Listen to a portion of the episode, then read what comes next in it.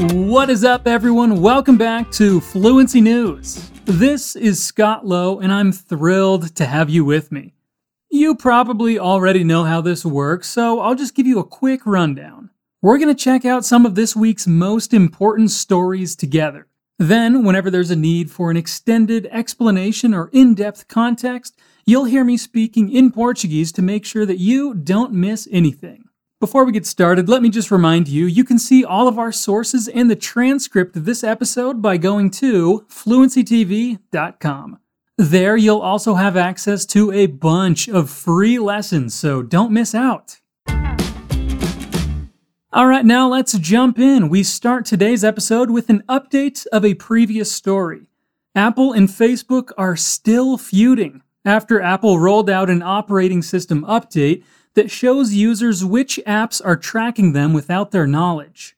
Facebook is continuing its campaign against the feature, now stating that the information collected from users is to, quote, help keep Facebook free of charge, close quote.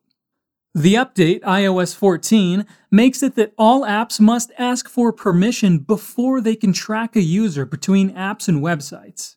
Game developing companies and many others are said to be worried but Facebook has been publicly fighting the feature since it was announced. Now it's threatening to start charging its users for access in the future, should users deny it access. This is still a story in development, and we'll keep you posted on what happens between these two technology giants. Nessa história, nós temos a palavra should sendo usada com um sentido diferente de deveria. Should é um verbo modal usado normalmente para falar de uma recomendação com sentido de obrigação. Aqui o significado seria caso ou se. Então, caso os usuários não aceitem ser rastreados, é possível que o Facebook comece a cobrar acesso. Next up, German police shut down one of the world's biggest darknet child abuse images sites. An online platform said to be one of the largest websites for child sexual abuse images in the world has been closed by German police after months of lengthy investigation. The Boys Town platform, which had a membership of more than 400,000 international subscribers and was active for almost two years, was accessible only via the dark net, a component of the wider internet for which special software is needed. It was used for the swapping and sharing of images and films, mainly of boys, according to investigators from Germany's Federal Investigative Police Force, BKA.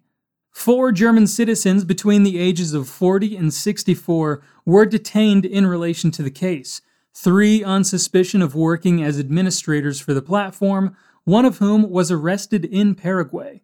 Another man was taken in under suspicion of being a registered member and the platform's most active user, having contributed more than 3,500 posts. Eva Kühne-Hörmann, the justice minister for the state of Hesse, where three of the men are in custody, called the police work a fantastic investigative success story in the fight against the sexualized violence of children and young people. She said it sent the clear message to those dealing with child abuse images that the oxygen for people who participate in the spreading of photos and videos is getting increasingly thin.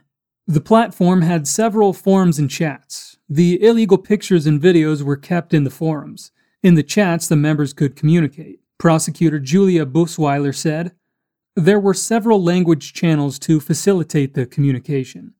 A German police task force investigated the platform, its administrators, and users for months in cooperation with Europol and law enforcement authorities from the Netherlands, Sweden, Australia, the United States, and Canada, the statement said.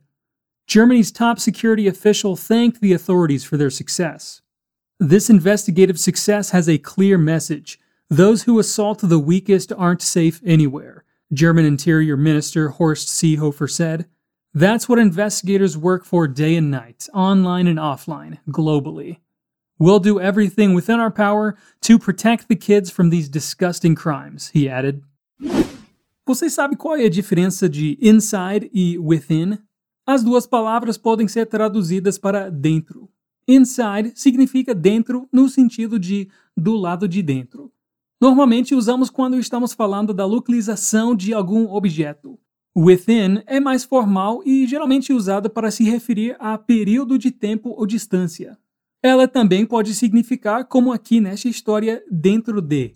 Então, o oficial disse que eles farão tudo dentro do poder deles para proteger as crianças. Everything within their power. That's one of those news stories we hate to hear about, really heavy stuff. But on the bright side, the German police force did a great job with the investigation. So good job to them. I hope they keep it up.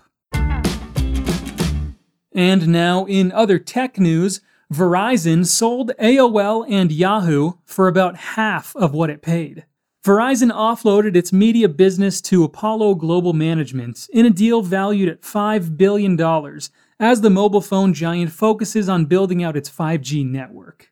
Verizon will maintain a 10% stake in the company, now known as Yahoo and led by CEO Guru Gowrappan.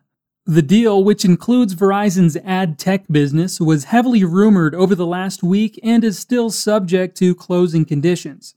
Once complete, it'll bring an end to Verizon's troubled experiment with media production and advertising. Verizon has been shedding media assets as it refocuses on wireless, spending billions on licensing the airwaves needed for the next generation of faster mobile service called 5G. It sold the blogging site Tumblr in 2019 and HuffPost to BuzzFeed late last year. The digital media sector in recent years has been consolidating as companies seek profitability.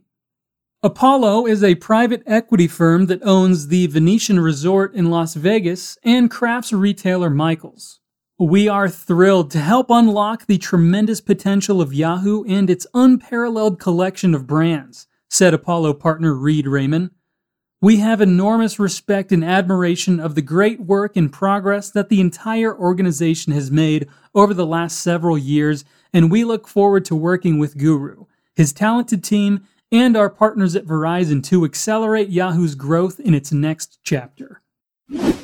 Nesta história, vemos o uso do adjetivo de posse its. Ele é escrito ITS e é usado para se referir a algo que pertence a um objeto, ou, nesse caso, uma empresa. E quando falamos de algo que pertence a essa não pessoa, usamos its. Como não existe em português um equivalente perfeito, normalmente traduzimos it para ele ou ela e it para dele ou dela. Aqui estamos falando das posses e ações da Verizon, uma empresa de comunicação, e por isso usamos o sujeito it. Last week, we saw some of the horrors that India is facing with COVID 19, so this week we decided to showcase some of the good things that are happening there. Here are some stories that will make you feel warm and cozy inside and maybe restore your faith in humanity just a little. Olive Ridley turtles are back on Mumbai Beach after 20 years thanks to a cleanup effort that's been ongoing for 127 weeks. On World Water Day, celebrated across the globe on March 22nd, activists and volunteers saw hatchlings of a species. They immediately informed the State Forest Department of their discovery, who, on their part, confirmed that the hatchlings belong to olive ridley turtles. The finding of the hatchlings holds great importance as the olive ridley turtles return to Versova Beach after a gap of 20 years. The cleanup campaign, started by the lawyer turned activist Afroz Shah, is credited as the reason these animals are back. Also in India, the kindness of strangers is giving hope amid the horrors of COVID 19. Several ordinary men and women have become pandemic superheroes, helping battle not only the coronavirus but also the labyrinth Indian bureaucracy. An auto rickshaw driver in Bhopal sold his wife's jewelry to convert his vehicle into a makeshift ambulance. Another person in Mumbai sold his SUV for 2.2 million rupees, about 162,000 reais, to buy people oxygen cylinders. In Varanasi, a 23 year old laborer used his bike rigged to a wooden trolley as an ambulance to ferry sick people to hospitals. The generosity can be strikingly intimate, like when a lactating mother in Bangalore donated breast milk to a premature baby whose mother had died of COVID 19 last week. In many towns, an army of anonymous volunteers work their phones to verify and update public databases listing suppliers of critical drugs and oxygen.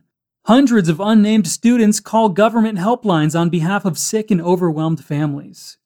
With localized lockdowns restricting mobility, hunger has also returned as a threat for many daily wage workers. It is a completely ignored crisis this time, said Mr. Ankit Gupta, 28, who, along with some of his friends, has been distributing around 3,000 food packets and 200 dry ration kits every day in Delhi for the past two weeks. They buy these supplies using crowdsourced funds. I don't think I would have survived had I not been helping others, which gives me the energy to go on, said Mr. Gupta. And it's on that hopeful note that we're going to end today's episode. It's important to remember to stay happy, healthy, and safe while helping others as much as we can. Don't forget to check out fluencytv.com for more free content. E se você quiser ter aulas de qualquer um dos sete idiomas que ensinamos inglês, espanhol, francês, italiano, alemão, japonês e mandarim com os melhores experts em fluência de idiomas do mundo se inscreva na nossa lista de espera. Assim você vai ficar sabendo quando abrirem novas vagas nas turmas. Para não ficar de fora, é só apertar o link na descrição desse episódio e fazer sua inscrição 100% gratuita. Só leva uns 15 segundinhos. And don't forget, there's a new episode of Fluency News every week, and we'll be here waiting for you. Until next time, peace out.